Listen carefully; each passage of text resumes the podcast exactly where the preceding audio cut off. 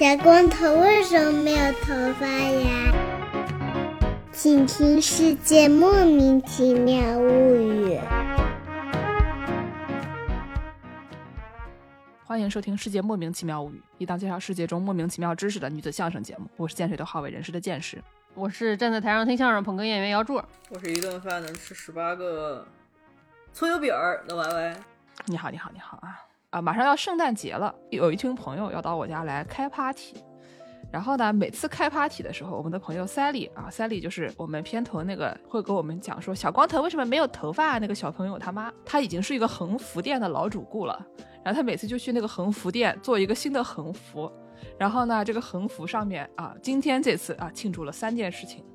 一件事情呢是这个在我家开 party 啊，圣诞 party。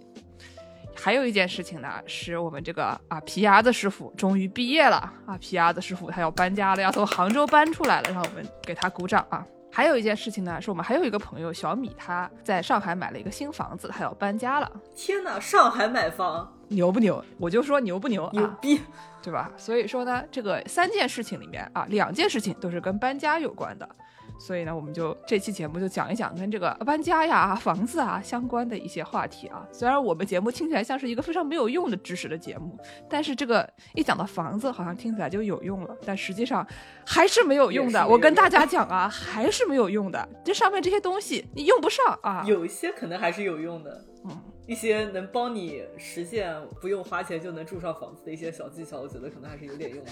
你合不合法？你在这边就，哎呀，真是危险啊！而且我最近听说两位主播其中啊，这个歪歪师最近对对于这个这件事情也有一些心得啊，对于房地产啊，对房地产有一些心得啊，你说说呢？对对对。我就是因为我我也有想要买房的打算哦，嗯，是的，我们还是又想养狗又想买房，你们听听看，哎呀，这个简直就是很厉害，梦寐以求的人生啊，是不是？嗯，很厉害。对对对对对对。但是说到买房，我们这个节目可不是那种正经节目啊，教你现在就是告诉你上海哪个房什么楼盘啊值得买，告诉你说什么现在这个这个利率多少，然后说什么房价看涨还是看跌啊？我们不是那种节目，看一看基本盘，对不对？对，什么盘什么盘哪里盘啊？我们就只能在家里给你盘算盘算一些这种古代的东西。哎，这个我还是上次我这个去逛书店啊，是吧？我上上上节课给大家炒了一本书的冷饭，这节课又给大家炒一本书的冷饭，我厉不厉害？就是哎，对，这个跟上课还是一样的。这次大家花钱可以听到的知识吗？对不对？就是看一看课本，然后给你们搞一搞，炒一炒冷饭，是不是？哎，对对对，这个呢，就是我最近买了另外一本书，它这个封面非常厉害啊，这个封面就是一张那种。黄纸的房地产广告啊，给大家看一看，底下还写着一个电话号码啊。哎呦，这个电话号码呢，我就不读了。但是反正这张纸看起来就像那种电线杆上面贴的狗皮膏药一样啊，像那以前的那种黄页的那个。对对对对，黄页上面的小广告。嗯，这个上面啊有一个最底下一条电话号码，上面写着啊，古人房事怪现状。房市不是那个在房里发生的事情啊，是这个房地产市场，简称房市啊。嗯，幸好你说了，幸好你说了，对吧？不然我们就是一个十八禁节目了，吓一跳啊！中间呢有这个小至房间配置，大至都市设计，从西周到民国啊，古人房市也疯狂，看起来是不是很厉害？嗯。啊，这个这个作者是一个其实是大陆人，叫李开周，但是他这本书是在台湾出版的。嗯，然后呢，这个书就是基本上就是说，这个人呢，他是一个这个河南人，然后他们这个 河南人有一个什么问题呢？河南人就是做所有的，比如说你挖一个地铁啊，开一个什么医院啊，就挖一个地基啊，你都会挖到古人的东西。对，所以说他们这个开发房地产稍微有一些困难。嗯，然后呢，但是这位朋友他想要买房的时候，就会发现。哦，原来这个我们挖出来的这些，哎，他们不也是以前人家的房子吗？那我们就来看看，说以前的人他买房，他到底贵不贵，对吧？我们现在觉得好像买一个房啊，贵的不得了，而且他还跟你算什么这个产证面积啊，跟你算什么就实用的面积还不一样啊。买一个房子一跟你说一百二十平，你住进去一看八十平，然后气死了，对吧？懂得很嘛，见识懂得很嘛。啊，这里面讲的，这里面讲的。然后呢，他就讲说，那我们看看古代人，他们是不是也这样子啊？古代人他们房价一直这么贵吗？还是说他们以前其实很便宜的？就是我生错了时候啊。嗯。啊，所以呢，这个里面就他非常详细的讲了三种类型的这个啊、住宿的方法，就中国人特别喜欢买房，它里面一再讲说，哎呦，就我们中国人喜欢买房，其他地方的人没有那么也喜欢，但是没有那么热衷于痴迷于买房。嗯这个我们之后大家可以听我们说啊，可能也会提到一些外国的事情，他们嗯外国的事情。然后呢，但是就是在中国也不是每个人都买得起房的，比如嗯说它里面就讲说这个苏轼他他爹就买不起房，所以他儿子们就住不上房，就比较悲惨，所以儿子们就这个辛苦一辈子，天天就到处出去租房。这已经听着像什么你妈催你结婚生孩子啊，比如说谁谁谁以前就没有结婚生孩子，哎，所以他的儿子们就比较哎，好像这个逻辑上不太对劲啊。嗯哎，哎就总之呢，就是说这个啊，就比如说你这很有名的这些人，听起来好像很厉害，他们也买不起房，他们都租房。嗯所以呢，除了买房以外，还有很多租房。嗯除了租房呢，还有一种叫做点房的啊。我们现在已经不太实行这个东西了。我们现在大家也不典当了，什么把自己家这个金项链拿出去典当，然后到时候他买回来，然后发现它贵了两倍，然后就买但不是可以抵。押贷款吗？这倒是，这倒是。除了在澳门这个什么赌场门口，左边是买奢侈品的，右边是典当，全看你出门往哪儿拐啊。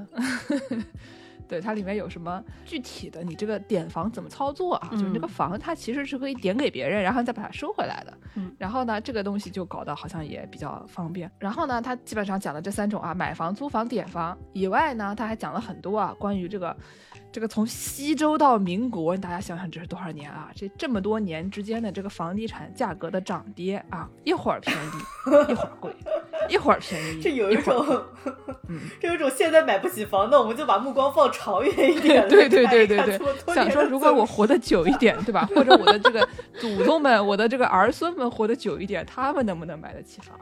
哎，里面还讨论了很多关于这个土地租售比啊，比如说，哎，为什么，比如说明末清初这个上海的土地，哎这么便宜，然后呢这个租售比这么高，你五年理论上就能回本，但是大家都不都不买地呢？为什么呢？嗯这样的问题啊，然后就是非常有意思。我在这个中间呢，就给大家洗洗稿啊，讲一讲这个这个李师傅他发现的这些问题啊，比如说什么买房方面，嗯他有很多详细的内容，什么从开发开始啊，里面讲到南京河西哎房地产开发的问题，就在我们南京 哎河西。对吧？河西这个东西，我本来以为是我们小时候才开发的，没得想到人家、啊，这个大唐末年他们就开始搞南京这个西边的房地产了，万万没想到啊！然后呢，还有说先开发，开发完了以后，大家要这个筹钱买房，就讲体制内公务员他们是怎么集资买房的。嗯然后呢，这个买房的过程啊，比如说宋朝他们这个买房的流程是什么样子的？我们现在这个买个房子，你基本上就是你谁买谁签字，对吧？然后还有对门的你那个过户，他是你从谁手上买他签字，最多中间还有一些中介啊什么的。嗯以前人买房子，他需要你家七大姑八大姨、你家邻居家的大婶都要签字，哎，这个是为么跟他们有什么关系呢？哎，对吧？等会儿我不就知道了。嗯然后后面还讲到，你买到房子了，下面你要搞装修。哎，搞装修的时候呢，就会有的人他们非常想要这个打肿脸充胖子，以至于他们甚至要出去借高利贷。大家听听猜猜这是哪里人啊？嗯，就是我们江浙沪的某个地方啊，他到底是哪里人？嗯，然后呢，你装修好了以后，你这个钱投下去了，你回不了本了，怎么办？然后呢，他就开始讲说，我们怎么把这个房子，哎，搞一搞，让他挣点钱。嗯。中间就就讲到了这个上古网红司马光，他是怎么靠他的房子挣钱的。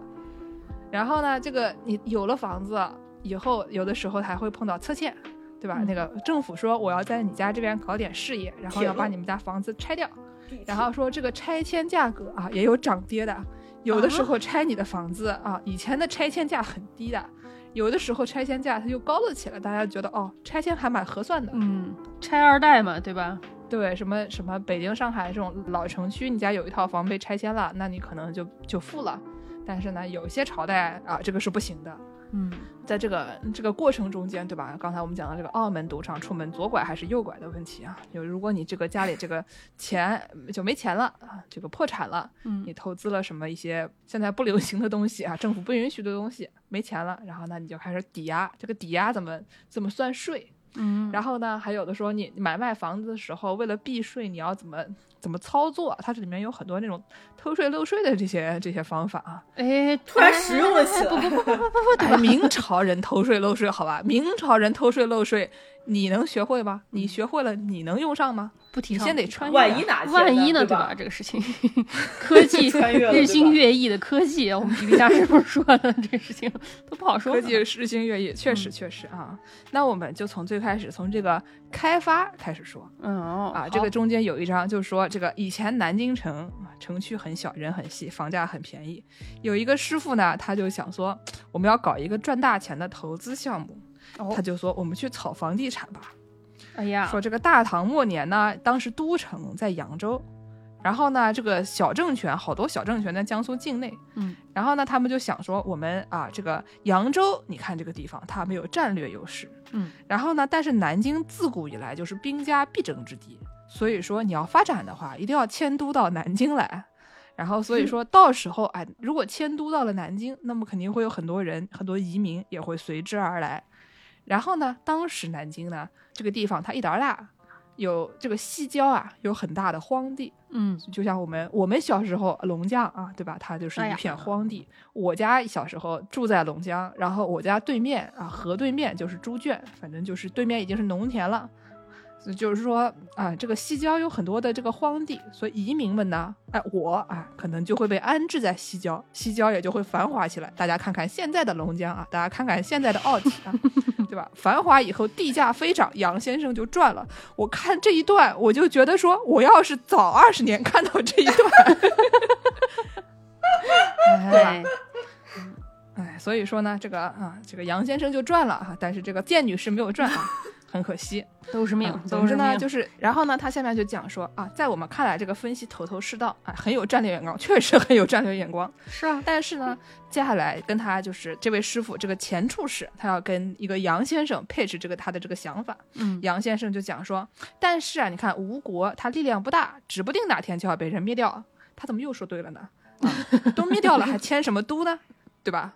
然后呢，即使没有被灭掉，迁都也是个大工程。大家看看我们现在某某新区啊，这个这个嗯事情还是很困难的，可能要花三年、五年、八年、十年。如果一直没有签成，那我这个钱不就是被套牢了吗？而且呢，就是说，即使很快迁都了，来了很多的移民，他万一不去龙江怎么办呢？他万一不去西郊呢？他万一去城东呢？对吧？去板桥啊啥？哎，去板桥，你看你就就没得赌对，哎，去板桥就没得赌对，嗯，对吧？所以说你要去东郊跟那些野猪抢位置怎么办呢？他不到西郊来怎么办呢？然后呢，前处士就说，哎，风险总是有的，但是我们投资方总有规避风险的办法，对吧？哦，所以呢，他们这个杨先生心有所悟啊，于是就建了这些商铺和住宅。后来过了四年，那个地方地价果然飞涨起来，然后杨先生赚了很多钱。这么。但是呢，，这个时候是这个大唐天佑二年，就是公元九零五年，嗯，这个没有迁都，南京西郊也没有出现大批移民。所以说他这个预测也就是早了那么一千多年而已，并没错，只是早了一千多年，对吧？对，当时还没有没有这个这个事情发生。嗯那他是怎么做到的呢？嗯，他用的这个办法呢，就是哎。上网发帖啊，就哦就是把这个谣言传出去，嗯。传说，哎，我们这个地方马上要迁都了，马上这个地方房子就要涨起来了，跟这些普通老百姓们就讲说，哎，你们赶紧到这个龙江来买房子，哎，马上你到这个地方以后，他们迁都了以后，这个地方涨得废起，嗯，然后老百姓一听说，哦，然后他们就过去买房子，造势这是，哎，买了以后呢，就发现，哎呀，也没错，反正也就是早了那么一千多年吧。对就是早买晚买都是买嘛，对吧？所以说，就当时这个微涨的地皮啊，就随着人们的意念狂涨起来。哎呦，所以这篇叫做用念力完成开发，我觉得说的非常的准确。都是一种形象营销，嗯，接下来呢，我们再讲一个也是我们蓝精灵故事，还是我们蓝精灵？还是我们南京的，哎，开不开心？嗯是一个那个红志潮集资购房事件。哦，一下子哎就到明朝了，一四八八到一五零五年之间的这个明明孝宗弘治年间的事情啊。明孝宗弘治年间，南京有个部门叫做郭子监啊，郭子监。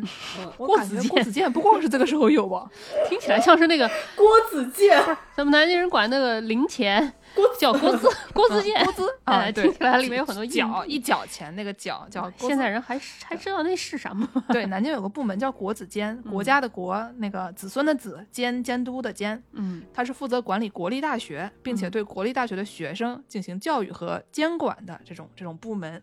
然后呢，他就是油水不多，啊，权威也不重，等于就是像那种学校里面的行政啊这种类型的一个一个部门，公共事业单位。然后呢，这个单位的在编人员有三十三个，其中有一个祭酒，就是把他那个呃献祭的祭，下酒的酒，献祭他下酒啊，祭酒一个他是头头，还有个叫司业，司法的司啊，业务的业，他是一个副头头。嗯，下面还有五个博士，十五个助教，十个学政，总之大概就是这个样子啊。嗯，所所以他们的头头只是四品，是一个副厅级的公务员，相当于。嗯然后呢，这个司业是六品，就正局级的公务员。嗯剩下的这博士啊、助教啊什么东西，就是一些那种就是什么芝麻官了，就是没什么对吧？这博士大家一听就知道是没有用的东西，就看看我们 Y 博士，看看我们建博士就知道了，都是没有用的东西。没有用。哎，所以说呢，这些人他们就是属于这个公务员里面比较低级的、比较这个位子比较低的这些人。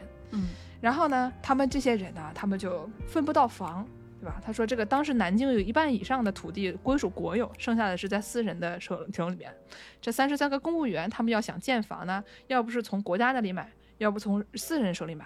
但是这个南京城里面啊，当时啊，明朝对吧？明朝就不一样了，明朝就不需要开发这个西边的那个荒地了，明朝它都已经是这个都城了，嗯，所以说呢，南京城内就寸土寸金啊，地价已经涨到了一步一两。一步一两啊。对，就是说这个一步呢是指一个公步，一步大概就是三平方米，嗯不到三平方米。嗯，然后呢，不到三平方米一两，所以说你要买一个九十平的房子，你要三十几两。嗯但是呢，当时这个一个学政他的年薪不到五十两，嗯但是这个其实也还好了吧？就是你一那一个房子三十两，你年薪有五十两，你一年也能买到。就从今天来比，那是还行吧。对，但他是学政，他是高官大臣。你想这个学政，哦我们刚才讲说这个学政校长了吧？就是虽然是个这个不是很高级的官，他也是个官嘛。嗯然后呢，说一当时一间正屋不带耳房的宅子，要月租要五两，所以就是你要是这个年薪不到五十两，然后这个月租在五两，你租不起这个房子。嗯然后而且当时的房子应该很少有这个小户型。这书里面讲说清朝才开始出现什么小户型，以前的小户型不是很多的，哦就是这种人住的比较挤挤的这些时候，明朝就没有那么多小户型，所以说你这个很难买到说什么九十平的房子，你可能一上来就是那个小独院啊什么的。哦，可能他家里人也多嘛，还有零零总总的一大家子人嘛，嗯需要点空间。毕竟人家是个郭子健啊，是个政府公子健个官，不要再说郭子郭监。子监，郭子健啊，对吧？所以说呢，这个明朝当时还规定说，这个正九品以上的官员都可以配勤务，但是你如果就等于是，就有的时候律师什么的，他们会有一个那个 staff，就是专门给你做 paperwork 的那种那种 staff，但他们可能几个人共用一个。助手类似的对对对这种啊对助手，然后他们也可以配助手，但是如果你不要这个助手呢，助手那个工资就成了你的补助。哦，所以呢，当时啊，他们或者就是说，如果你什么说领导，如果你不要红旗，你就可以变成这个什么一千五百块钱的车补，你坐坐公交车上下班，你可以把你个红旗钱省下来。所以呢，当时就是国子监就帮大家每个人把这个这个勤务都去掉，嗯，然后呢，就是把这个补助啊能多领就多领，把他们的钱攒起来，然后一起买房。就靠这个办法，国子监帮每个人每年攒下了三百三十两银子。然后呢，他们就老板就出面跟当时那个国有房屋管理机构，就是当时那个楼电务啊、嗯一起就是就商量。后来呢，买下了这种三十间的那种小小房子，嗯然后他们当时三十三位在编人员，刚好每人一个，哎，就就很好，对吧？然后呢，他们就说这个，哎，为什么本来我们一个人一个人买房就不行？为什么我们要一个人出面啊？老板替我们三十三个人一起买，等于变成就跟就跟去山姆一样，就是那大大采购、团购 这是 团购团购一个房子，因为他是去找这个公共事业单位，这个楼电务嘛。然后呢，国子监它也是一个公共事业单位，所以他们都是一个体系里面的。本来可能是什么 A 对 C 的，现在就是 A 对 A 了，或者不是 B 对 B 了。总之呢，他们就是同一个等级的东西，他们就这个价钱就会比较优惠。哦，就跟现在什么公务员集资建房可能是差不多的。总之呢，就是就是这么一个一个道理啊。这个我们刚才讲到的，怎么筹钱买房哎、集资买房的这个问题。所以大家一看啊，这个明朝的时候大家就已经开始集资买房了。这个什么大唐末年已经开始开发河西的工地产啊、房地产了。我们现在都在忙什么啊？对呀就是搞了这么我们都在这么多干什么呀年，好像忙的事情也差不多啊。嗯总之呢，就是大概就是这么一个情况啊。嗯但是如果你不是一个国子监的公务员，对吧？你没有编制，当然，我昨天听说这个有编制跟没编制的区别，就是有编制的话，你就不受劳动法保护了，你还不如没有编制。不是编制能有什么用啊？五险一金，对吧？就是以前的以前有编制，人家单位还给你买房，对吧？现在嗯我们有就你你要是有编制，大哥你有编制，你有它有啥用啊？嗯。所以呢，就是如果你是一个这个普通正经人啊，你不是他们那些国子监的混子，嗯，哎，你要想买房，老板不带你买怎么办呢？怎么办呢？你就自己买。然后哦中间就有一章就讲说，哎，你如果是一个宋朝人，嗯你要这个买房，它是一个什么流程？就简单的就是说，就是宋元明清啊，大家都是先立契，啊先签一个合约，嗯然后呢再给钱，就是所谓输钱，他就是缴那个契税。嗯然后最后你要硬契，就是找这个有关部门在合约上盖章，哦，就是这么简单。但是在这个宋朝啊，他们在这个买卖双方签合约之前，还有一道手续，这个手续就麻烦了，叫做变问清零。什么叫变问清零？这个东西就我觉得其实好像很多国家都有类似的，就比如说你你买房之前，你得先问问你的，就你卖房之前，你得问问你的租客要不要买，对吧？就是你的租客哦会，你的 contract 上面会写说，就是你签那个租房合同的时候，这个 contract 上面会写说，你房东如果要卖房的话，他得先问问你住在里面，就是你是嗯真正的这个房子，你是住户嘛？嗯问问住户要不要不要买。如果住户要买的话，他应该卖先首先考虑卖给住户，因为就是这是你一个作为一个有家的人的这个基本的权利，你不应该被赶出去。嗯，就是一个也是一种稳定的这种方式吧，就是保证社会稳定的这种方式吧。对对对，所以就是这个，嗯，感觉是一种变问清零的变体吧，就你先嗯问问租户要不要买，嗯。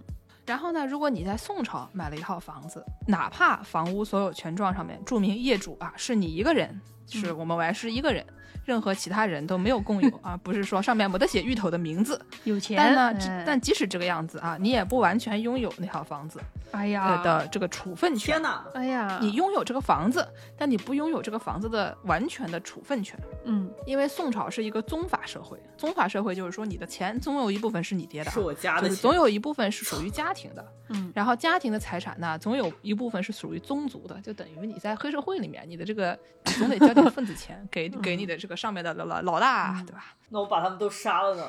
不是 你这是什么唯物主义了老大战士吗？还是怎么回事？不是，那你就成了老大，那你那岂不是很厉害，对不对？是这样的吗？你把家里人都杀光了，你就成为老大了？咱们中国是这样的吗？你别胡听说过弑父娶母的故事吗？哎呀，嗯，所以说我要当我的爸爸。俄狄浦斯慌张，谁报我身份证号？对，就你不如报我身份证号。所以呢，你的房子总有一部分属于你的爸爸妈妈、叔叔阿姨、堂哥堂弟、堂姐堂妹啊。如果他们不同意把你的房子卖掉，你就不能把房子卖掉。哎呀，所以说呢，这个卖方在这个卖房之前，必须得到家人和族人的首肯，这个环节就叫做这个辩问清零。所以呢，哎具体的来讲啊，这个宋啊朝的法务法律里边是这么写的：说因典卖以当户业，先问房亲，房亲不要，斯文四邻，四邻不要，他人并得交易。不是跟邻居还有关系啊？哎，你先问你家人、你族人，你的什么堂姐不要，你爸不要。这个时候呢，你还得去问你邻居，我家对门大姨啊，所以我跟对门大姨关系好大。就万一我下次卖房子之前，我还得跟他搞好关系，是吧？所以呢，就是啊，这个你得问问你对门大姨，嗯而且这边就是想说，这种首肯还不能是口头允许，你不能问说大喜，我还来买房啊。大姨说你买房关我什么事啊？这事儿就就了了。哎，这个还不行，正规的做法是要以账取问，就是你要拿一个小本本，把这个嗯亲戚啊、邻居啊名字都写在上面，然后就是跑过去找你们家大隔壁大姨，找那个什么组长老太爷，给他嗯们一个个签字。但凡有一个人拒签，他说我不签，你不许买，那你就没有办法卖了。把他杀掉。他万一不是真的，就是他只是跟你有过节，他就是不想让你卖，那你这事儿不是就很难办吗？这有很多穿小鞋的空间啊，感觉。对对对对对对，啊，当然了，这个拒签你得说出理由啊，不像什么嗯美国签证，他拒签他不一定有理由。他比如说，他可以讲你败家，对吧？啊，说你卖房子啊有违祖训，说你损害了他的优先购买权，哎，等等这些东西。那这不也就是嘴皮子这么一张，这么一碰吗，对不对？嗯，是的，所以说呢，就是这些东西，他讲归讲，你真的要是上法庭的话，那个法庭估计就听他的，不听你的。就是啊听起来就嗯像是什么，听说这些不受劳动法保护的工作人员嘛出去出去上法庭跟人家告说你单位欺负你不给你钱要把你赶走，然后法官一看这个事情不归我们劳动法管吧，你听他的，对吧？就是嗯就是这个样子。嗯，所以说呢，一个宋朝人啊，他平时啊，不管他多神气，他是顾子健的老板啊，但是呢，嗯到了卖房的时候，他就只能出去一个个点头哈腰送茅台啊，就跟他们讲说，哎，签个字来，签个字来可爱了。啊。然后呢，就是这个是这个购房问题啊，你这个要隔壁大姨签字，要你们这个组长王大爷签字，总归反正一天到晚要出去找人签字。那你想想看，一个茅台冰淇淋三十块钱，对吧？你要找这么多人签字，你要浪费出去多少这个茅台冰淇淋？就是一个小学生哎说不算定人家要术题的问题。茅台呢，都不是这个问那题。就完蛋了，那就完蛋了。歇后，歇后，或者你非要买，你非要把这房子卖掉，那怎么办呢？你只好出去借钱啊。这个很多人呢，他们这个哦买房，他们也要借钱。这个下一章呢，就是同样是宋朝啊，宋朝它的防奴问题，防奴问题，那那是宋朝的事吗？没想到吧？是宋朝的事。宋朝的时候啊，江浙的地区就已经很富有了。说呢，这个江浙地区在五代时期就很少受战乱之苦，而且呢，这个大家都知道，江浙这个农业很发达，交通很发达，都很有地理优势，对呀、对吧？就是在宋朝的时候，这个当地江浙地区的人已经跑步进入了先富阶段。然后呢，这个北宋建国不到五十年的时候，这个杭州城外的茅房都已经变成了瓦瓦房了啊！不是说那个上厕所的茅房啊，就是那个茅就就茅茅草盖的房茅房，，嗯，对，已经被变成瓦房了。然后这个建筑材料呢，也都是青砖了，不再是这个土坯了。而且还哦用的木头啊也很厉害，以前用的是榆木，后来用的是紫檀了。你这现在想想，紫檀多少钱檀呀？木，我了个老姐姐呀！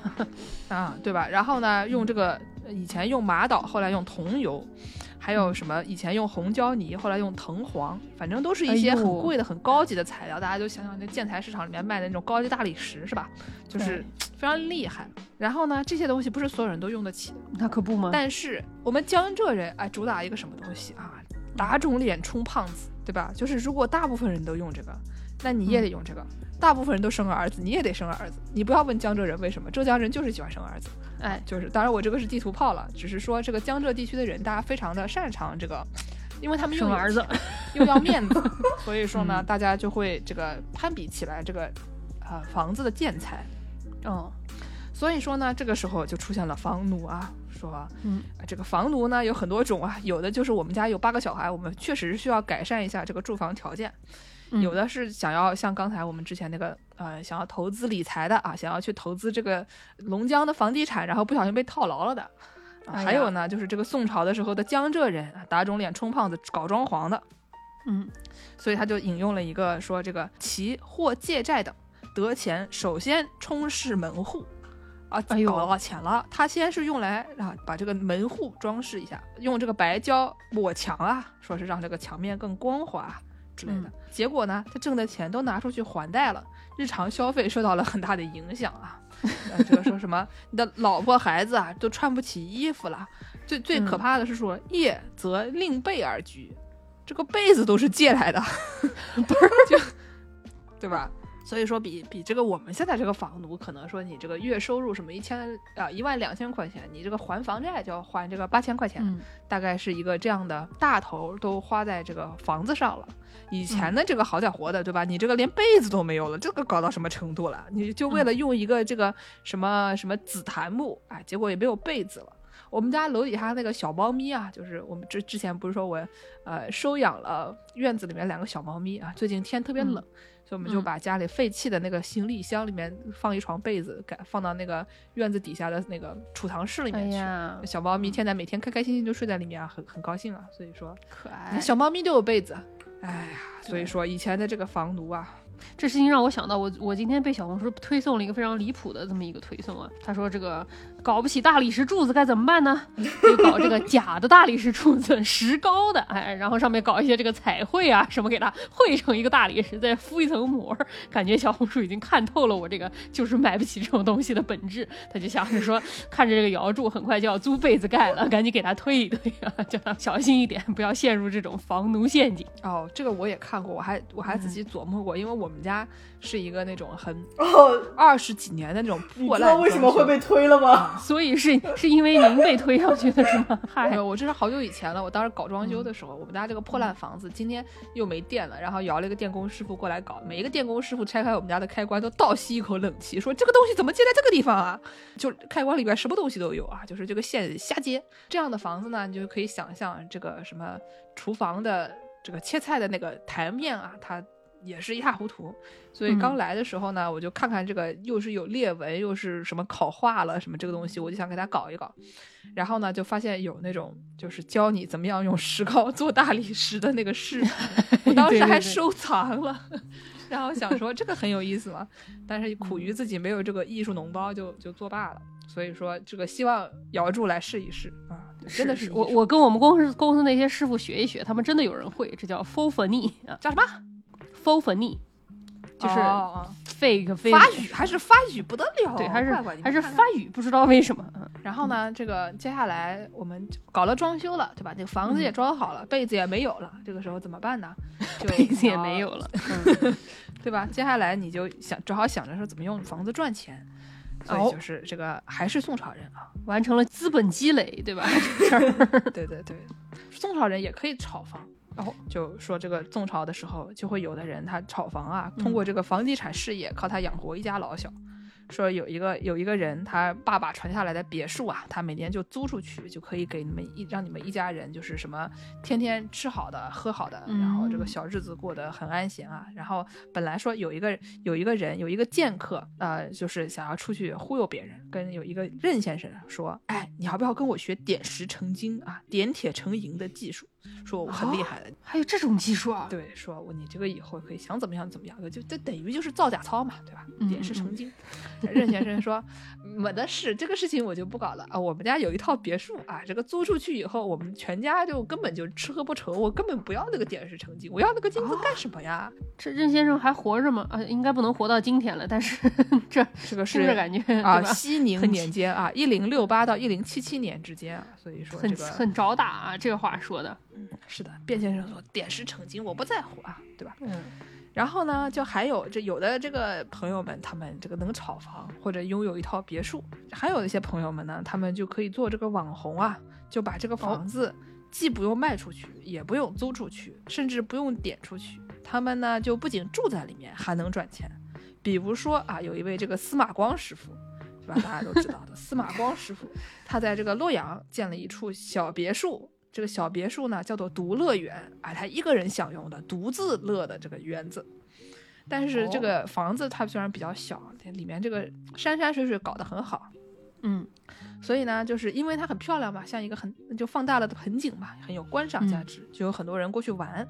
他就找了一个这个老头啊，站在门口收钱，每个进去看一看啊，至少五个老钱，体验砸缸，，多给小费这什么。珍宝馆的故事吗？感觉 珍宝馆，哎，没错没错，一年下来啊，创收了不少钱。但是司马光本人还住在里面啊，每天就在这个院子里面，每天下午两点钟、四点钟和六点钟表演砸缸啊，对吧？然后就是 嗯没有耽误他住。所以呢，就是如果你是司马光，如果你是要像他一个这种什么这个上小学的时候就已经成为了网红的这样的朋友，你确实是可以考虑把你们家院子开放，像给大家参观，对吧？过来一看，哎，有有缸砸，要不要过来看一看？这有什么看？你不会自己在家砸？但是你要不是你要不是网红，对吧？你要就是一个路人，你们家这个园园子再好看，你不砸缸，没有人来看。所以说，他还得是你主要还是得是一个网红。所以你要不出手入手啊，赚这个差价炒房；要不你就家里有别墅，这个租出去挣钱；要不呢，你是个网红，你把你们家这个院子这个给人开放收门票都可以。嗯总之就是宋朝人有这么一些这个用房子赚钱的办法，还是还是挺搞笑的，就是吧？这个是他看了一个什么叶梦得的《避暑录话》里面，就学习到这个司马光把自己家房子后院租出去给别人看的这个这个知识。嗯接下来呢，你这个房子也有了啊，对吧？住着住着，他就他就老了，然后就开始琢磨说，哎呀，这个侧欠啊，对吧？我们家这个老房子老破小，他有没有什么办法再给我讹一笔？就是我就往往回翻嘛，对吧？这个北宋的时候，当时是这个在东京啊，东京也就是现在的河南开封，这个当时是这个首都东京汴梁，当时他们他们有有这个什么宋太宗他要改建楚王府啊。什么这个宋仁宗要给他们的各种百官啊兴建住房啊，嗯对吧？？然后还要为这个宋神宗，他要为列祖营造神殿啊。嗯后来还有什么要扩建内城、扩建外城这些乱七八糟的这些工程，对吧？动作都很大啊，都是一些那种就是政绩业务。然后呢，他们就要拆迁民宅，要占用耕地。啊，然后呢，就是按照我们现在的道理啊，政府要掏腰包给这些人补偿的拆迁款项吗？啊。除了元丰六年扩建内城的时候啊，给这个拆迁户给了一点钱以外，其他的工程就直接给人，就你走吧，他们就走走了。然后呢，连个安置的地方也没给吗？哎，没有说这个，呃，比如说雍熙二年啊，宋太宗改嗯建楚王府的时候，迁出了机关三处和居民六户，没得给人家一分钱啊，啊，这个安置费就是一点儿都没得给。然后呢，还说这个景德四年，宋真宗建造凯旋亭的时候，在开封以西、洛阳以东的那块地方占地了数百顷，就侵占了人家数百顷的农田，也没得给人家一分钱的补偿费啊。嗯，所以说，以前你要是出生在这个北宋时期，你要是有这个这个什么耕地啊，有民宅啊，被人家占了，你就是就是占了啊。嗯有的时候呢，会有那种象征性的补偿，说，比如说我给往那个远处一指，说你到那边去建房子吧，就是指一片空地，象征性的说你去你去盖盖吧，你想办法吧。然后呢，给你减免一些房屋税，事在人为啊。或者说呢，从这个官田里面划出一些等量的耕地，交给这些土地被征收的农民，说你就耕这里吧。然后呢，嗯作为这个口分田，然后并且减免你的这个田赋税。所以说，还是有一些有一些办法的。嗯然后呢，这些办法呢，它嗯有是有，但它这个拆迁户的生活水平肯定是要下降的，对吧？就是大家都、哦啊都知道。比如说这个宋太宗，他就很想扩建他的工程，但他一一看那个图纸就憋住了，说啊，这个我们想要把这个工程扩建一下，但是呢，嗯拆动居人，朕又不忍。意思就是讲说，他讲的意思是说啊，我这个人很仁爱，对吧？我们这个内城虽然很小，但是我忍不得看这个老百姓搬家。但嗯实际上呢，他就是没得钱，对吧？他只是不想给钱。你要是这个钱给到位了，这拆迁户开心死了，对吧？你要是像现在的政府说，你拆迁的时候给人家一大笔钱，大家都就搓手等待拆迁。所以说呢，这个讲是讲说我这个宋太宗啊，我很仁慈，我不要拆迁老百姓。实际上就是我不想给钱，所以我不拆迁老百姓，我忍忍一忍吧，反正就是总体来讲就是一个抠门。我们家有一个小猫，每天早上七点半它就抠门，就是要把 一定要让让我让我把它从房间里面放出来，对吧？就是本质上跟克克是一样的，就是抠门。嗯，扣钱我跟你说，嗯，但是呢，也有啊，也有给钱的啊。说这个元丰六年啊，西元嗯一零八三年，也就是一千多年、一千年前吧，起草了中国第一部拆迁补偿条例，而且呢，这个得到了宋神宗的签字批准。啊，这个嗯上面条例就规定说，政府有责任对拆迁户进行这个实物安置和货币补偿。如果嗯你要是安置呢，就是让这个京城的兵马司测量代拆住宅，然后从嗯这个国库里面拨款，让你在其他地方建同等面积的居所。有如果是货币补偿呢，就让嗯让这个他们当时的这个京城所，反正就是一个嗯那种当时改制了以后搞了一个那个修城墙、修下水道的一个一个这个部门啊，专门嗯去给这个拆迁户的房子进行估价，然后呢，按照这个房契上的原价和房屋的市值。作为这个补偿标准，给这个拆迁户出资补偿，那还不错所以，这个就突然一下就变得，对吧？现代化了起来，就是啊不像以前嗯那么野蛮了。对啊，当时就是说，开封府拆迁了一百二十家拆迁户，然后呢，大概按照每一个人能领一百七十一贯，折算了一下，大概就是台币五十七万的话，大概也就是六十万六十万台币，也就是十五万人民币的样子。嗯嗯，就每一户能领个十五万人民币，对吧？钱虽然不是很多，但是这个嗯也是一番心意。当时你说你可能那个有比房子没有也不是吧对吧很贵，嗯对吧？嗯就是它也不像是什么什么现在 现在什么这个上海内环的房子，你要是有个十五万，你可能在其他地方也能嗯勉强买得起买得起一个居所吧，所以就嗯还行，凑合，就是比跟以前相比是一大进步了。对。然后接下来呢，除了这些东西以外，你要是运气不好，你还会，比如说你去澳门赌博了，哎呀或者说你的钱都投到中国股市了，哎呀，我都不知道哪个更差一些，差不太多，就是一个快和慢的问题。嗯，然后呢，就按照惯例的话，你要是赌没钱了，那银行会把你的房子卖掉，然后呢你就无家可归了，你就可能只能这个流浪街头了。嗯所以说这个因为有这样的可能的问题，对吧？你一个人他运气不好，然后呢就是嗯就会无家可归。所以美国有一种叫做 homestead exemption，就是说你抵押的时候，嗯，不管怎么样，他都给给这个人保留一定面积的这个家。就是说，你不管你欠多少钱，银行都不能哦把你就是你居住的这个房子就是收掉，其他就是你你比如嗯说你有什么呃 vacation house 对吧？你在你家在海南有一套房，或者说哦什么你这什么家里有一套空置的房出租的，这个就嗯其他东西咚咚咚都给你收掉了，但是你自己家住的这个唯一的房子，比如说你们一家老小住的一个东西，他要给你留着还挺人性化。啊，因为有这个原因，所以如果你只有你如果这个人只有一栋房子的话，你申请抵押贷款就比较难以申请，因为就是。哦本来你就没有东西可以抵了，对吧？人家也嗯不能收走你这个房子，所以说你这个申请贷款的时候就会比较难。如果你家什么有什么 vacation house，对吧？那就好申请一点。但是呢，至少它减免了这种你突然一下就变成一个你们全家八个人全都变成流浪汉了的这这种，它还是为了一个啊这个和谐稳定出发的。嗯嗯然后呢，就讲说南北朝的时候也有类似的这种 exemption 了，就是 homestead exemption，对吧？听起来南北朝的人就会英语了，老厉害了。都是跟我们南北朝学的，对吧？是，然后呢，就说当时的那个抵押贷款啊，叫做悬钱，就是那个悬在头顶上的悬。哎呀，可啊抵押太对了。贷款的合约叫悬券。说以前呢有这么一个这个梁武帝啊，梁武帝叫萧衍，他有一个兄弟叫萧红，就是宏大的宏、啊，不是那个写小说的那个萧红啊。说这个人他很有钱，家里有很多仓库，每间仓库存钱一千万，总共存了三十间啊，就是特别有钱哇钱。塞，每间仓库啊，对，就是不要问，问就是大富翁？大富翁呢，大富翁有一个什么问题呢？就是他们老喜欢钱滚钱，钱滚钱，挣大钱，希希望他的钱能增值。所以呢，嗯当时他因为不流行炒股嘛，所以说他就放高利贷，他就在我们这个啊，又是南京，对吧？梁朝嘛，梁朝又是南京，大放高利贷。嗯，哎，就我们小时候都要背什么东吴东晋宋齐梁，说为什么？对呀，不知道。就是大放在南京大放高利贷，然后如果你要放高利贷呢，你就让人用用这个房子做抵押，嗯所以就是他当时刚才我们讲说这个抵押贷款叫悬钱嘛，所以他就放了嗯很多悬钱，然后签了很多悬券。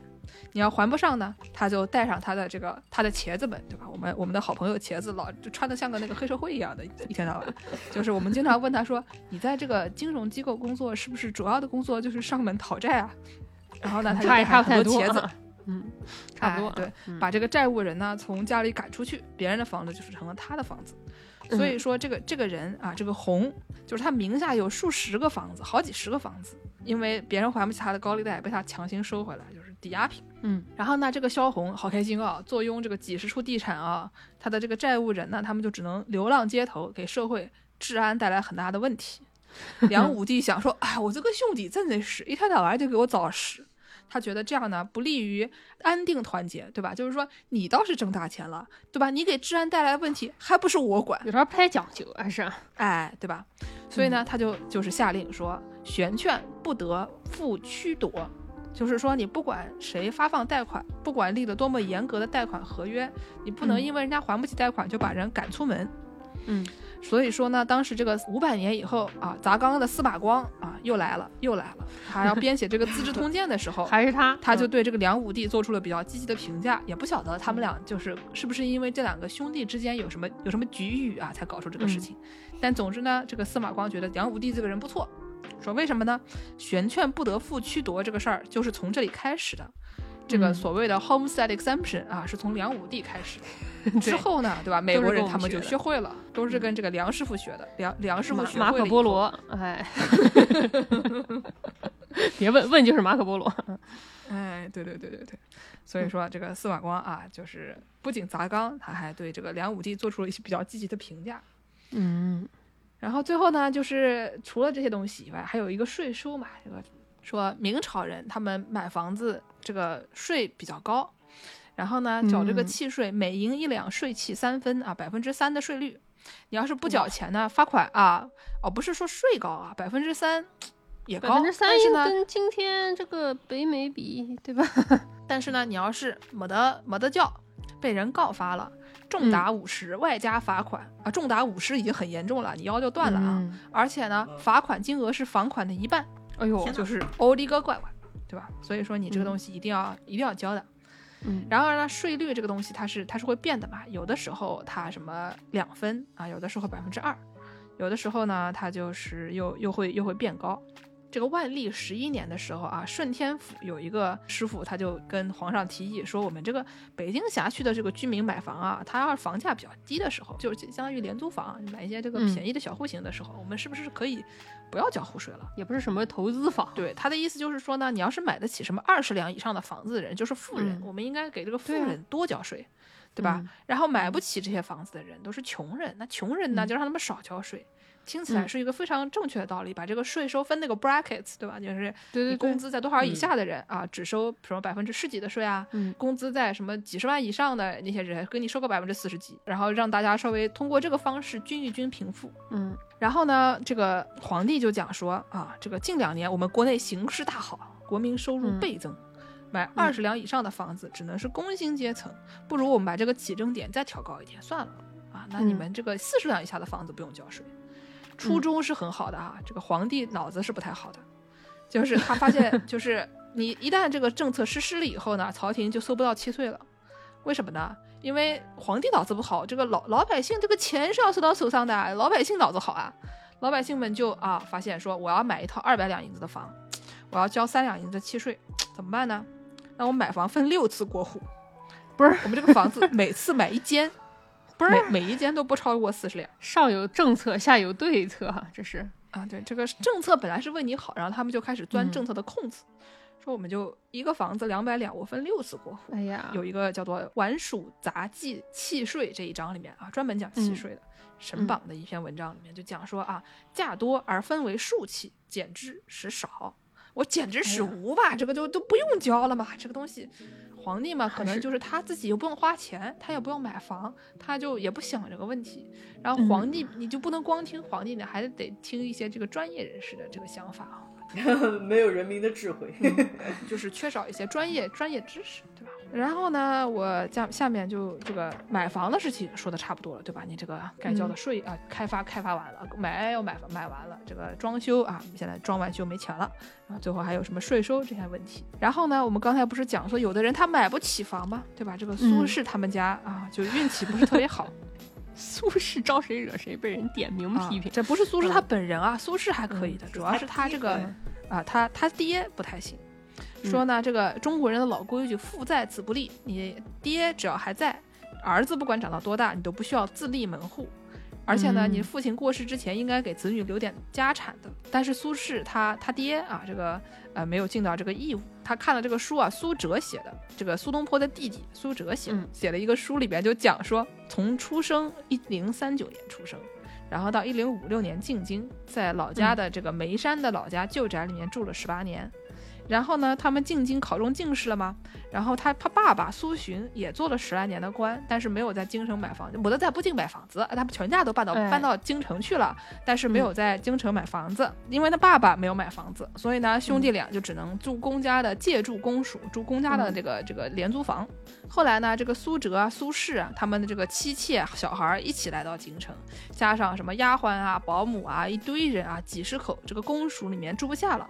苏洵呢，就是去租了一个房子，租了一个宅院，然后让他们几十口挤到一起，一直到他病故啊，苏洵病故的时候，除了眉山老宅，等于是除了老家没得房子。嗯然后呢，就是后来这个苏辙这个人呢、就苏东坡的弟弟啊，他又比较倒霉，他一直赶不上曾府分房子。为什么呢？呃，本来他三十一岁的时候，就是他父亲去世了，他在京城做官，嗯本来应该自立门户了。苏辙啊，他在熙宁元年，也就是一零六八年的时候，政府分房他没得干桑，他回老家了，他在这个、哦正好在老家守孝，然后呢，没就没得干上分房子。一看、这个人，他今年 sabbatical，就是就是那个哎呀叫什么来着？今年 on leave，、今年今年这个这个出出国访学了，休假啊哈，没上，没赶上，真哎。名额也不给留一留啊。是的，你看看人家熙宁三年呢，这个一零七零年、又过了两年，皇帝赐宅，但这个时候他跑去河南淮阳办教育了，等于他这个时候呢，就是相当于就又去放学了，没赶上。啊，眼瞅着他的朋友们啊，又是在这个洛阳买地建别墅啊，又是在扬州扩建住宅啊，苏辙心里很难过，在给朋友的诗里面感慨到：“说恨无二顷田，半公老蓬莱。”说家里没得地，怎么办呢？后来呢，就就这里面就写说这个苏辙这个人啊，倒霉啊，天天就是这个居无定所，到处飘摇。说他这个一零七七年去山东徐州，哎，徐州那个时候哦，山东徐州，山东徐州入住的逍遥堂。嗯，然后呢，一零八零年去了江西高安，借住了布什府。一零八五年去了安徽啊，去安徽绩溪当县长，住的是县衙。嗯后来呢，他去杭州当市长，哦，这个怪怪厉害啊！去杭州当市长，住的是这个府衙。后来下放了河河南汝州啊，在许昌租了一个民宅。总之就是到哪哪都是租租房子。嗯，后来苏辙就跑到南京去啊，一看王安石也在南京啊，人家早就买房啦。啊，苏辙一看就很不爽啊，说我都五十六岁了，对吧？这个离入土都不远了。当当年哎当年一千一零八五年的时候，那确实是。嗯所以就觉得说，人生七十古来稀，我都我都快要挂掉了，怎么办呢？所以说他就开始想给这个后代留留点后路，然后他就嗯回河南许昌定居了。然后把家里的这个，先把这个攒了大半生的工资拿出来啊，卖掉了一批嗯藏书，花了几年时间买了几个小房子，把他们这个改建啊、扩建啊，好不容易搞他给给他这个搞成了一个比较大的院子，然后安顿嗯下他的全家老小。所以你看他在南京看就嫉妒王安石的时候，这个时候五十六岁，嫉妒王安石的时候，但他回到许昌的时候已经快七十岁了，然后他的大儿子也做官了。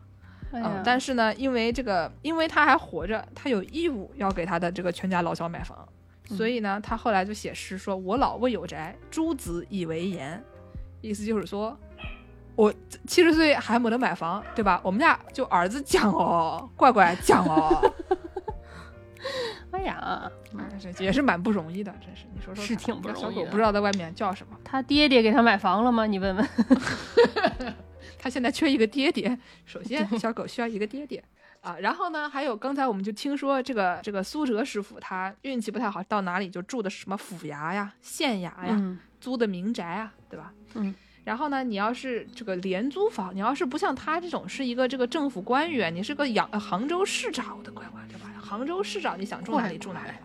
啊但是呢，你要是个普通人，你只能租得起一些廉租廉租房，那怎么办？怎么办呢？我们现在就是政府是有一些什么那种，就是有社会保障的，然后呢，有一些什么就是，比如说你要可能是一些政府想要引进的人才，对吧？他会有一些嗯其他的各种的办法。嗯然后呢，唐宋时期啊，他们也有廉租房。哦但是你们想象一下，当年的廉租房都是怎么样子的？猜一猜，当年廉租房是哪什么什么单位提供的？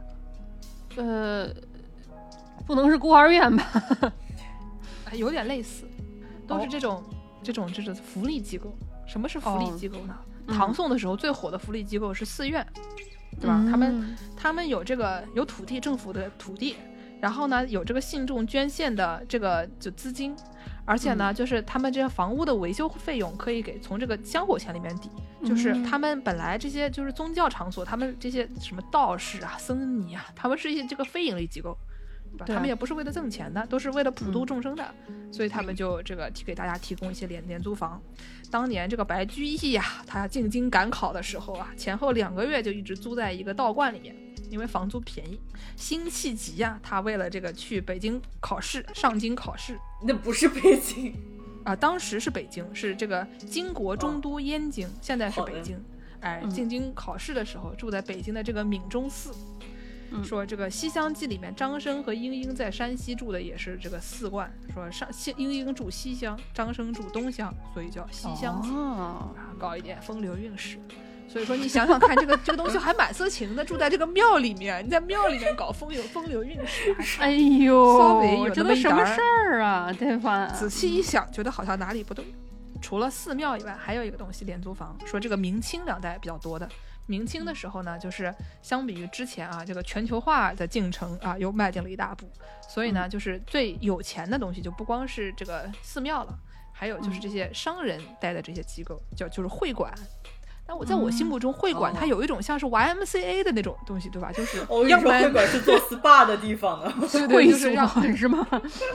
不是，就我觉得 YMCA 是一个那种让你你去外地不知道住哪儿，你就住到一个会馆里面去，跟一些 young man 啊，一些 young woman 青年旅店这种感觉，就是，但那个虽然是宗教性的场所，但它它更多的是一个这种让大家异乡人在各地聚会啊。或者说他们住宿的这个地方，会馆就有点像是那种什么，就是小鸡啊，什么北大什么校友会，在什么就是东海岸北大校友会类似那样的东西，对对吧？不，它它可以是什么江西人在在这个美国东部的一个什么？现在有的什么云南人，什么加拿大什么云南什么协会这种东西，哎，类似的东西。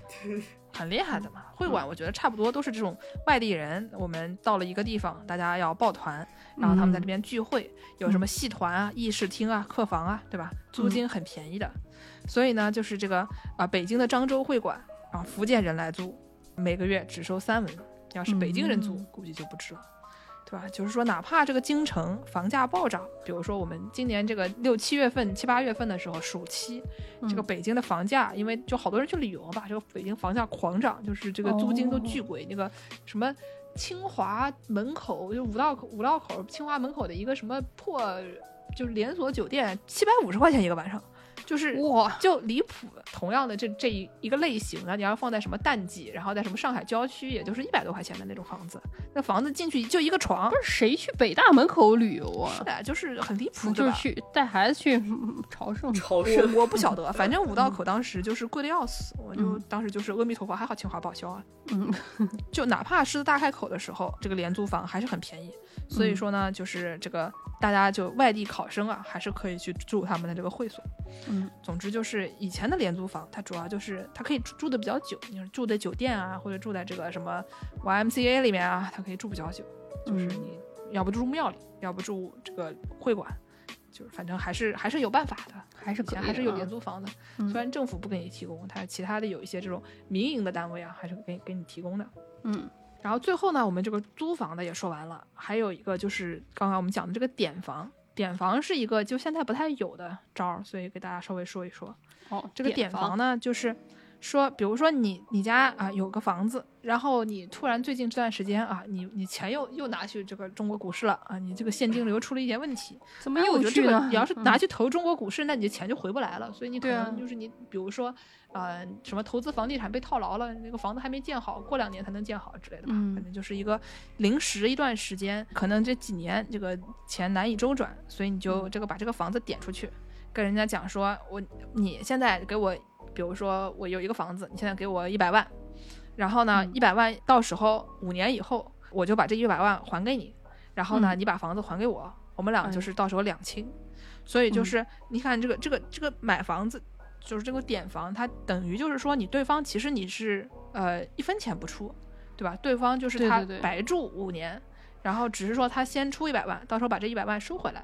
所以它实际上失去的是这一百万的那种机会成本，对吧？就这一百万，如果你放在什么，你要是在什么二零零九年或者什么二零一零一一年什么在上海，你本来这一百万你可以买一套房，你之后就翻成一千万了，对吧？你失去的就是那九百万。但是如果你是就是你这这个一百万拿去投中国股市了，那你到时候你还能回来一百万。你如果去投中国股市了，你一分钱都拿不到，对吧？就是就说你也不晓得股市了吧？何必呢？是不是？不说了，不说，不说，就主要是最近看新闻说中国股市好像不太行啊，所以就是，总之就是它就是这个机会成本，所以你如果拿去赌博了，说不定这个钱放在这儿还还稳定一点。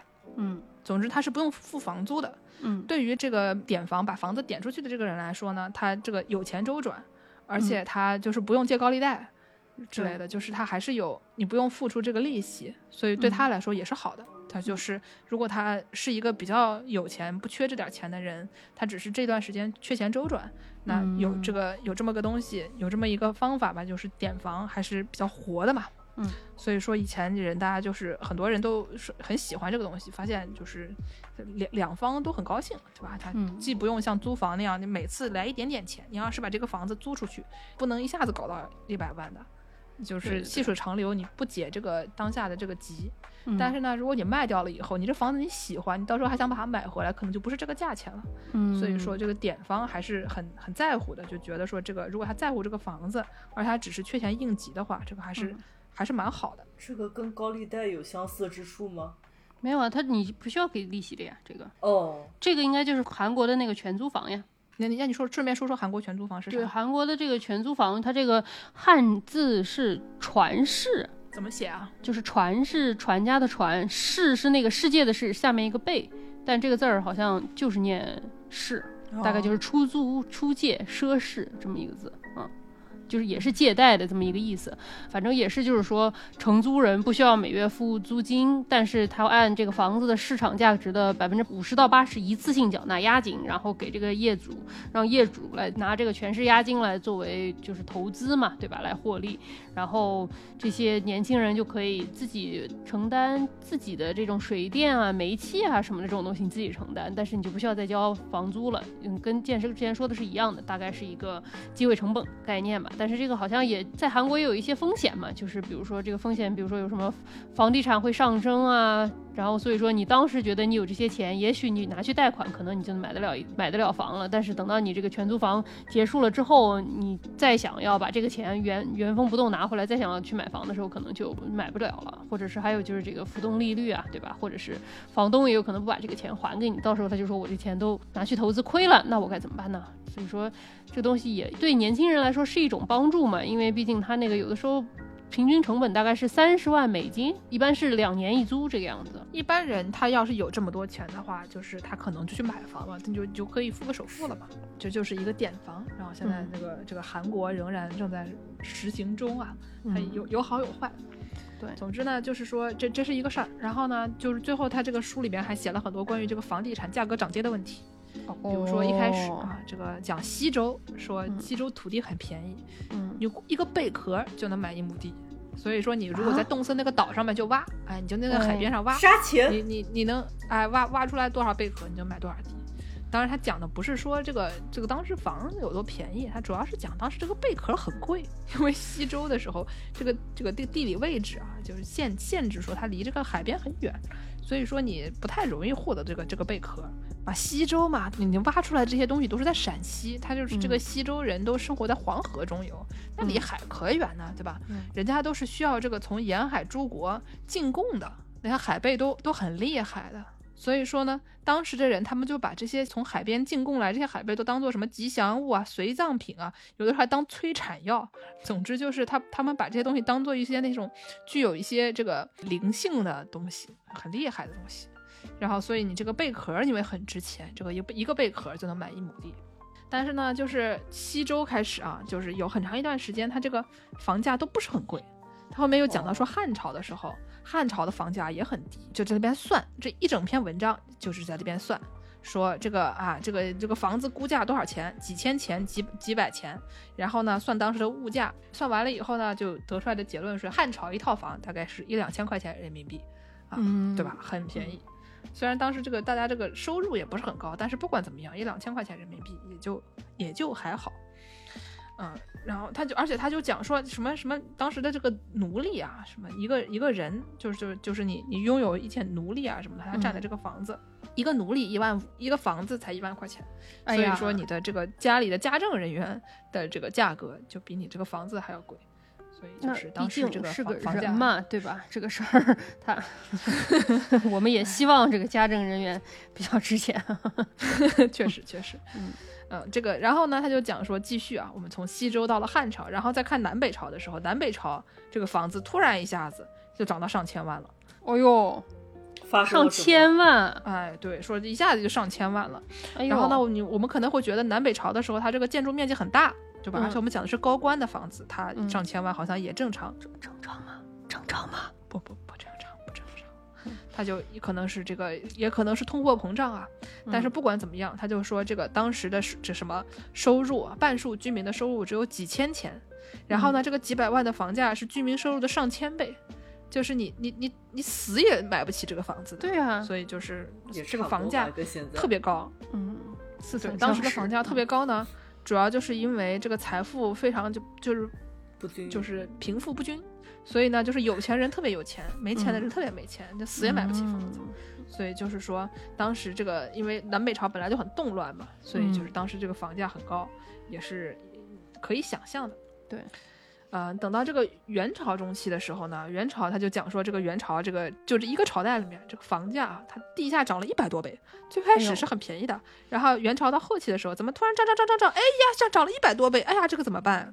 怎么搞的？说在这个就这个几年之间，本来你可以花一个月工资买一亩土地，嗯呃，两年以后工资上调，然后你这个时候啊买地就稍微有一点困难了。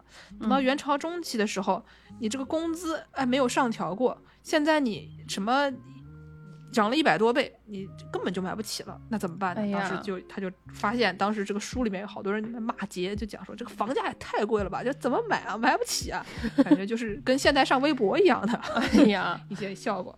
然后呢，还有一些讲到说什么上海啊，说嗯明末清初的时候，明末清初的时候，这个上海已经是是个地方了，它已经不光是一个就是农田了，它好歹还有点就是有些人居住了。嗯，这个时候呢，是上海的农田，它就是这个租售比啊，大概是百分之二十，还有哦百分之二十七、百分之二十五，嗯所以就是你这个年收益可以达到售价的五分之一到四分之一。那为什么大家不买地呢？他就为什么呢讲说，这个当时的上海人是不是傻啊？他们就应该多买点地，然后对吧？你就多租出去，你就这个租售比就不得了啊！我还是那句话，不要低估老百姓的智慧，不要把老百姓当弱智，对吧？老百姓的智慧，因为当时这个税收太高了，嗯，你这个土地净收益很容易就就达到负值，因为就是你再怎么租售比高，人家给你这个税往上面一加，你拿到的钱又又没有了。哎呀，这个政府一路重税下去，它这个地价就咚咚咚咚咚就就降，所以说嗯当时就哪怕它地价很低，还是没得人买。嗯然后最后他就讲说，哎呀，还是要是我啊，我最最大的梦想就是回到民国去买房。民国的时候这个房子就是真的便宜，说当时就是民国的房子跟什么什么 南北朝相比，那肯定是比较好的，对吧？嗯，至少他建下的那个房子有这个四合院了，它有什么有正房、有厢房、有南房、有围廊啊，是很不错的哦四合院儿。嗯当时这个房子呢，什么总价两千九百五十块钱大洋，说这个这个每平单价约六十五块大洋大概什么概念呢？啊、说现在如果按照现在的这个换算的话，每平大概就是呃两万六千元台币，两万六也就是嗯大概是什么，六七千块钱。嗯，对，六六七千块钱人民币，对吧？嗯就是，而且这个房子也蛮好的，他就想说嗯这个，哎、你看这个房屋多便宜，对吧？有的时候更便宜一点，刚刚那个是个好房子，稍微嗯差一点的房子，每平不到一万块钱，也就是什么不到两千五百块钱人民币，那就很好啊，很好嘛，嗯对吧？然后呢，说以前啊，这个北京东直门外一块土地，按粮价折算一下，每平只要二十元，哎呀，也就是五块钱。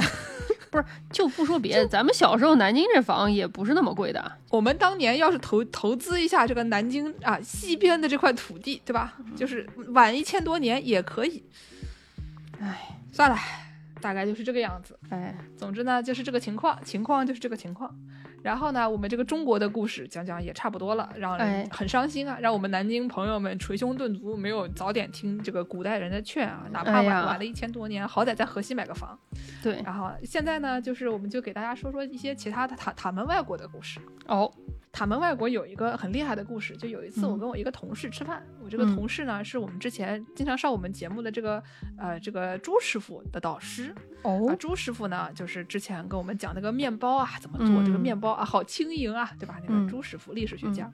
然后他的导师呢，也是就是他研究了一些什么，他们他们法国呀什么的那一块儿，就是欧洲的一些什么经济政治这些相关的历史。嗯然后呢，这个这个这个老老哥特别能说。有一天呢，我跟他一起吃饭，就跟我叭叭叭叭叭叭叭啊讲了两个小时。哎呦这个 Tim 师傅他啊嗯就跟我讲，说我发现这个法国他们的这个房地产是很厉害的，他们的哦这个遗产也是就是这个遗产的收税啊，什么遗产的嗯这个分分配啊也是很厉嗯害的。他们法国怎么厉害法怎么说呢？啊？就是说我们有一个有一种房，就简单来讲就是一种这个老头死妻对赌房。啊，我一听吓坏了，啥？我说 谁活得久吗？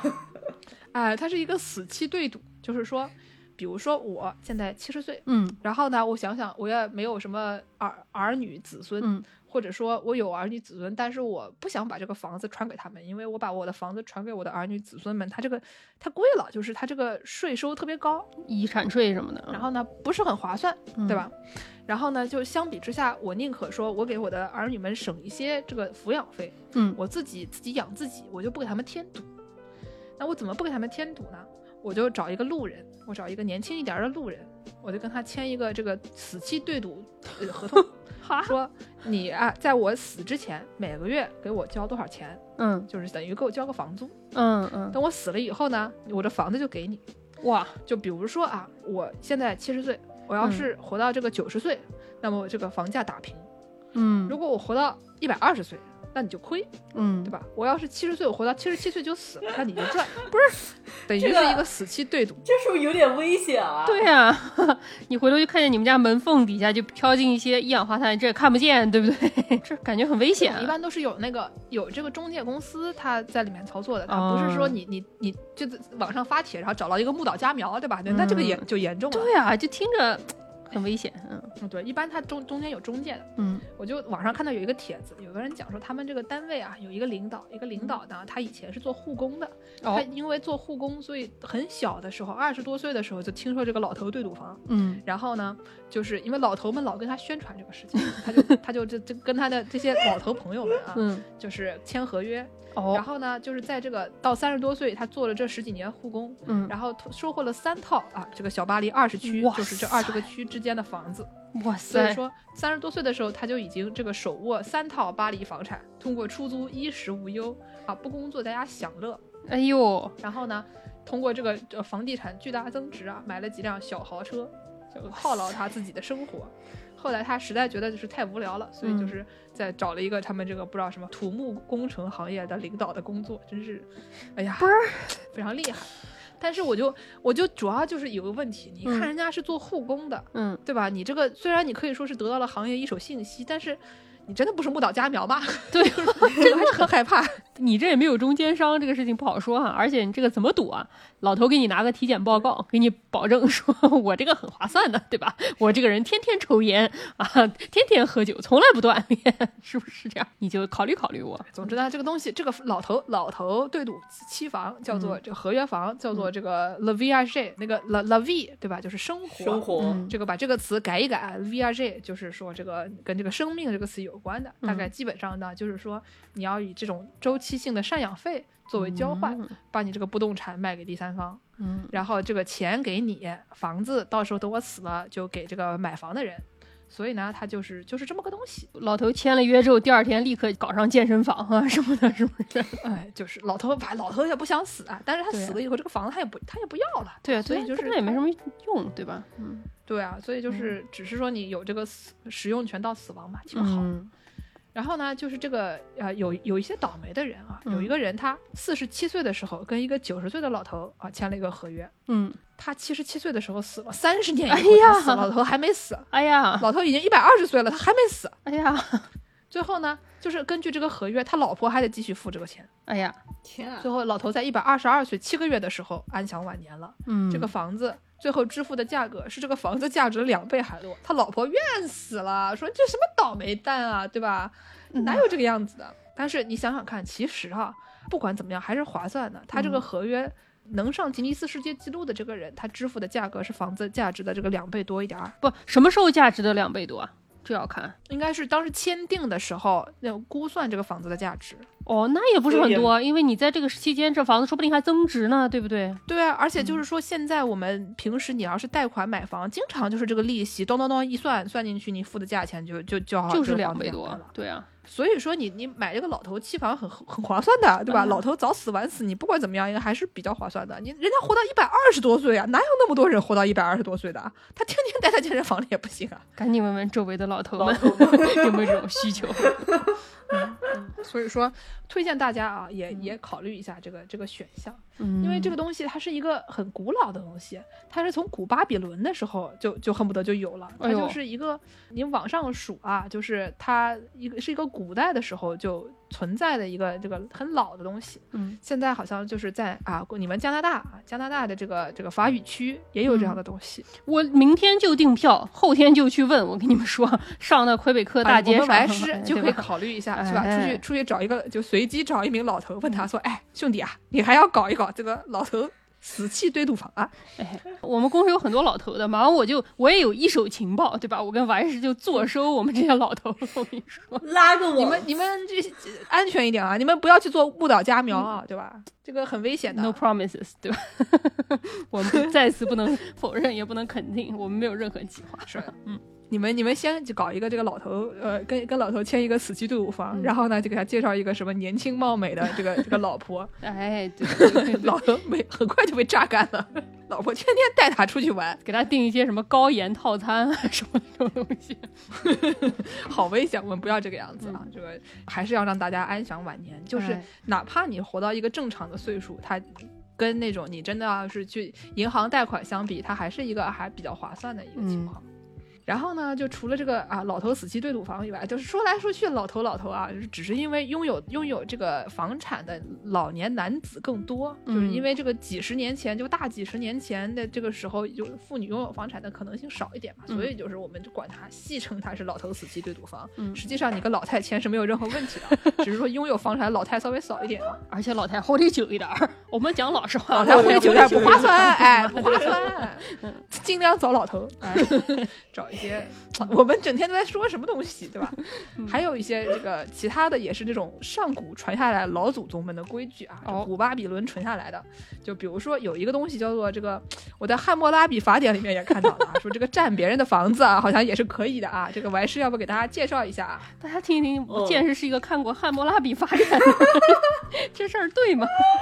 我出门旅游啊，看到那个大理石块了啊，嗯，我是不知道是刷什么东西刷到过，就是毕竟就是加拿大买房者的一个困扰，就是呃租客不搬走。哎，投资房啊，对吧？对对对对，这因为毕竟加拿大的人。华人多嘛，喜爱买房嘛，买买房买多了就是用来投资和出租。嗯然后呢，加拿大华人一个很很苦恼的一个问题就是如何挑选一个好的租客和如如何在你发现这个租客有问题的时候把他给赶出去。很难哦，很难哦。啊对，可这个这个本身在加拿大就很难了，但是嗯我听说啊，说在这个西班牙，就是海的另外一边啊，嗯 这个海的另外一边，占房这件事情，其实就是占空闲下来的房子这件事情，是一项受法律保护的事情。在这边其实也是，就是有 squatter 嘛，对吧？就是你在一个房间里待了一段时间，房子里待了一段时间，这个房子可能就归你了啊。对对对，嗯但是就我看就是这个这边还好吧，这边只是听说就是这个什么，一般要把赶不走的租客要走法律程序嘛，嗯然后走嗯法律程序这种东西一下就慢嘛，你不能直接喊警察过来把人家赶出去。嗯，但好像说是在西班牙那边。不仅是就是也是要走法律程序这么一回事，嗯然后而且呢是什么政府还有一些分享了一些信息，能帮助这个 squatter 或者是这个西班牙语啊，我也不会念西班牙语，叫什么 occupas 这种东西啊，就就是占房的人呗。嗯，对对，站房的人这么可以帮助他们掌握如何更加合理的站房和如何不被驱赶的站房。政府做个人吧，怎么干这种事儿呢？哦，就我阅读了一下啊，这个啊一些房产公司分享的一些 站房新闻，啊就就是说这个呃，好像是说西班牙。是有这么一个，说是西班牙，因为就是这个这个问题太严重了，说是在二零二二年的时候，这个呃，就是这种非法侵占人数已经增加到了百分之二十。哎呦，然后说现在每天约有四十名侵入者，而且这些侵入者还是有组织的，就是他们有一些专门的这些什么呃组织啊，或者是机构教他们怎么怎么侵入，怎么去占房，以及怎么去呃怎么去长期的占房。啊，和如果你碰到了这个可能原房主啊，或者是碰到了什么警察来骚扰你，或者是碰到了需要上庭的一些需求了以后，人家会帮你去处理这些事情。嗯不是然，后嗯，好坏啊，他们。因为就是其实都是有法律，不能说是保护占房者吧，但就是允许这项行为的合法性。嗯就说西班牙这个最早在九四年颁布的这个城市租赁法的时候，是说允许人们在未经房主许可的情况下占用闲置或者废弃的房呃废弃的房产。嗯，但是呢，就是他们必须要证明他们已经使用了该房产一段时间，就并不是那种什么你出去买了个菜回来，发现房子被占了啊，人家就能说这个房子是已经。是空闲的房子，或者是废弃的房子，房子你可以去住。他们这个具体的规定呢，是说占有的时间是在这个入侵者入侵后四十八小时内，不是四十八小时就可以啊？啊！不要去细想啊！不要去细想。我今天就是看了这个，我搜了搜，咱们安省是你你得证明你在那儿住了有十年，这个房子可能就归你了。不是四十八小时？他哦，他这个四十八小时是说四十八小时。以内的话是警察可以来把你给驱逐，如果是在四十八小时以外，你就必须是要走法律程序了。哦，但是这个一走法律程序啊，这个就没有边了，就好几年了。你反正你先住着，归不归你两说，对吧？嗯，你有能各种什么声明啊，比如说采取一些小技巧啊，什么你养了一只狗，哎呦，这个警察看到狗就没有用，就没有办法了，或者是说。警察看到狗，我我们我们家小狗和姚柱家小狗，在警察一看就哦，好可爱，过来摸摸。嗯，那可能也是没什么办法，对吧？牛一点的狗，嗯，或者是你可能是说，嗯，我我我是弱势群体啊，然后可是可能就是又能再拖那么一段时间。嗯，在阅读这个的时候吧，我还学习到了一些。叫专门叫 tactic 来给你帮助来占有这些可能是闲置的公寓。小撇步，对啊，小撇步。有一个小撇步叫披萨小撇步啊，因为我们刚才之前提到了，说是只要你能证明你就是已经在这个地方待了四十八小时以上，警察就不能直接驱赶你，所以就是你可以相当于延长你的自由活动时间。嗯，然后呢，这个披萨小贴布呢，就是你可以在网上，你就看准了这个地方，然后你在网上，然后去订一份披萨。然后你就可以消失两天，然后在第三天把这个房子给占着。但你订披萨的时候呢，你就可以证明在两天以前你就有披萨送到了这个地方，然后就可以给警察看这个收据，说你看啊，我两天前就开始在这边占领了，呃，就我就开始在这个地方待着了，我还点了披萨，所以你不能驱逐我，我已经超过了这个，我已经占有这个地方超过了四十八个小时。啊，但是呢，行行吧？啊，对，这个文章同时指出，这个警察还是不是那么愚蠢的啊？西班牙警察还不是那么愚蠢。虽然我听说这个西班牙警察好像也不太干事情，但是呢，西班牙警察不是那么愚蠢的啊，他们可以去，还是可以去这个访问邻居啊，或者是问一问啊，你是不是知道在两天前就看到了这么一个人？嗯，所以呢，这就说明你在自己点披萨的时候也要给邻居点份披萨，人家说不定就可以帮你作证。不是啊。邻居也不敢这么干吧？回头今天占是你家，后天占就是他家了。不是邻居可能也是租客，嗯，那这样他就无所谓了。他也是这么占来的，烦不了。除了这个占有房，你还可以就是占有了以后，你可以绑架这个房子，然后跟这个房主要求一些赎金。嗯，就好像一般是这个赎金，我看是这种三千到五千欧不等吧。就是说，你说你给我啊，你给我三千到五千欧，我就是快速的退出这个房，而且就是不太去造成任何的损伤。而且据说有一些啊奇奇怪怪的当地组织啊，就是专门组织人去进行这些勒索和绑架房房。好厉害啊！这是不是因为西班牙那儿有很多这种，就是欧洲别的地方的人去的这种度假屋啊，还是什么的？为啥就他那儿这么最厉害呢？不仅是度假屋的问题吧，就可能跟呃，就是年轻人也买不起房的这种哦，就经济衰退啊什么之类的，也是有一些关系。嗯，总之就是怎么可能无产者太多了，就对有产者的就很不爽，然后就想搞他们。嗯。还是因为穷吧，那也不讲究这样搞，做事情还是得讲究一些，对不对？我们不提倡，不提倡。最后，我就给大家说一个挺逗的一件事情，就是买房的时候还有一些问题，就是在咱们中国，大家主要是买这种公寓房的这种情况下，不太会遇到这种情况。但是如果说你要是有钱啊，买的是那种大房子带个地的这种房子，对不对？你就遇到了有一个问题，就是你想买的这一块地。到底哪一块是你的，哪一块是他的呢？对不对？你跟你的邻居之间这个这个地界儿之间的这个界限到底是怎么画的呢？这个时候就需要一个卡夫卡过来跟你做土地测量员。哎，对对对，土地测量员。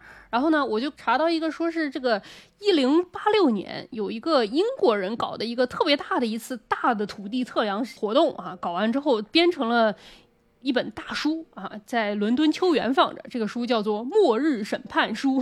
Doomsday Book，好家伙的，哎，就是这个啊，他用什么中世纪拉丁语写写成啊，是这个征服者威廉啊，有一个威廉一世国王，英国的国王搞的。他说他要把这个英格兰的这些地啊，都给他给搞清楚，我们哪里到底有哪些地啊？这个《末日审判书》它里面有两部独立的作品啊，就是两卷儿，一个小末日审判和一个大末日审判。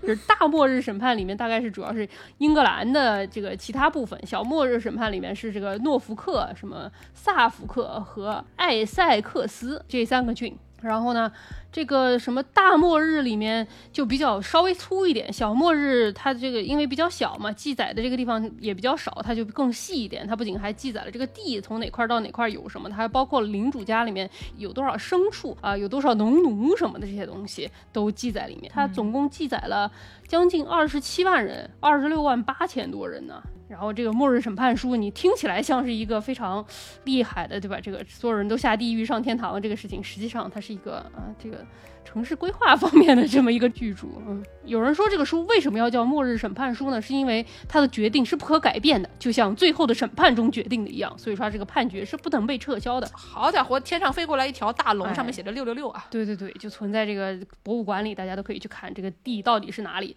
然后我就听说了一件非常可笑的事情，就是有的网友他说他在这个德克萨斯州做这个地产律师，然后就说这个德克萨斯州的这个州法律不知道为什么是这个比较老我的这些地产调查这种结果，反倒是更有优先权的，所以说他们就会有很多这个之间的这种 dispute，就是大家互相之间会有一些讲来讲去，这块地到底是谁的，到底是你的还是我的，然后到最后都要求他们去县里面查那种古早西班牙人来入侵的时候记下来的这种 land survey 啊，这个土地调查，然后上面写的这些东西都是什么？看到山头往山头上走五步，看到一条小溪左拐，看到小溪左拐，看到一棵大榕树右拐啊，这个大榕树以以左的是这家，大榕树移右的就是那家，然后就让现在的这些律师们都非常束手无策，毕竟这个大榕树啊，什么小溪啊，什么山头啊，全都是沃尔玛停车场，这个这件事情搞得大家就非常的没有办法，所以说在德克萨斯州做这个地产律师，可能是一个非常有意思，并且 活儿是干不完的这么一个职业，可以推荐给大家。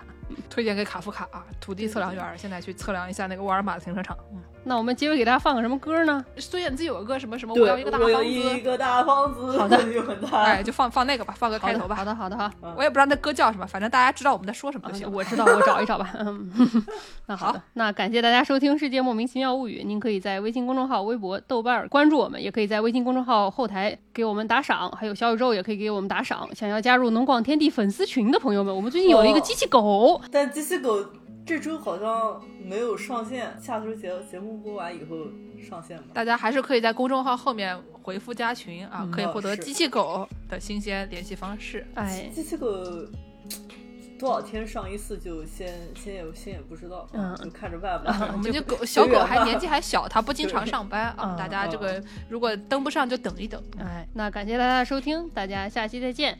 下期就是新年了，明年见，拜拜。，再见。再见。我有一所大房子，有很大的落地窗户，阳光洒在地板上也温暖了我的被子。